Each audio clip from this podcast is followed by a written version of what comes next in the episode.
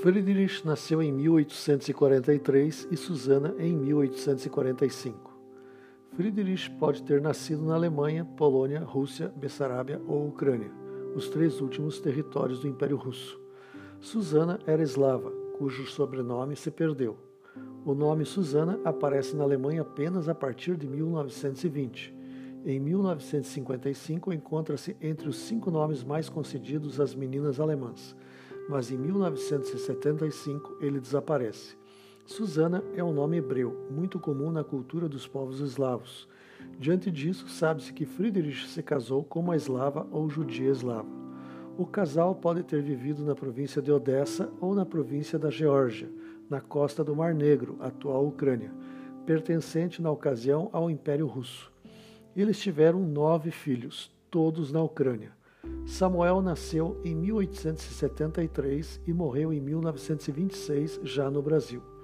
Daniel nasceu em 1877 e morreu em 1944 em Curitiba. Joseph nasceu em 1879 e morreu no Brasil, assim como Maria, que nasceu em 1881.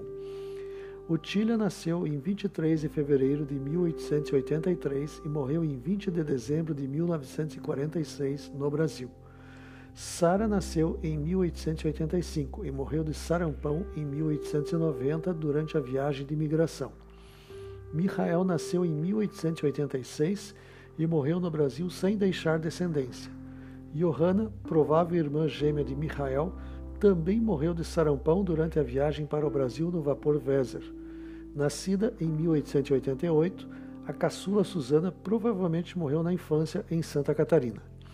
A primeira neta de Daniel recebeu o nome de Reni, único no Brasil, tal qual a cidade ucraniana de Oblast Odessa com a mesma grafia, às margens do rio Danúbio, fronteira com a Romênia. Parece que se tratou de uma homenagem à cidade na qual a família residiu ou da qual partiu para a Alemanha via fluvial. Eles falavam apenas o alemão, talvez para esconder as origens eslava e a religião ortodoxa ou judaica. Se fossem luteranos, trataram de omitir a origem materna de Susana. Não se conhecem os motivos, são somente hipóteses, plausíveis, é claro. Eles resolveram deixar o território russo porque, depois da morte do imperador Alexandre II em 1881, o filho Alexandre III projetou russificar os nomes estrangeiros e obrigá-los a se converterem ao ortodoxismo. Dificuldades financeiras e o nascimento de mais cinco filhos os impediram de sair do país. Era necessário também planejar a rota mais curta e econômica para 11 pessoas.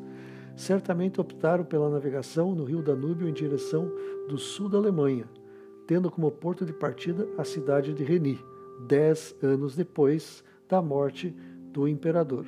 No próximo episódio, saiba como a família Holdorf chegou ao Brasil depois de passar pela Alemanha. Este foi o Apátrida de hoje. Produção, redação, edição e apresentação Ruben Holdorf. Até a próxima quarta-feira, às duas horas da tarde.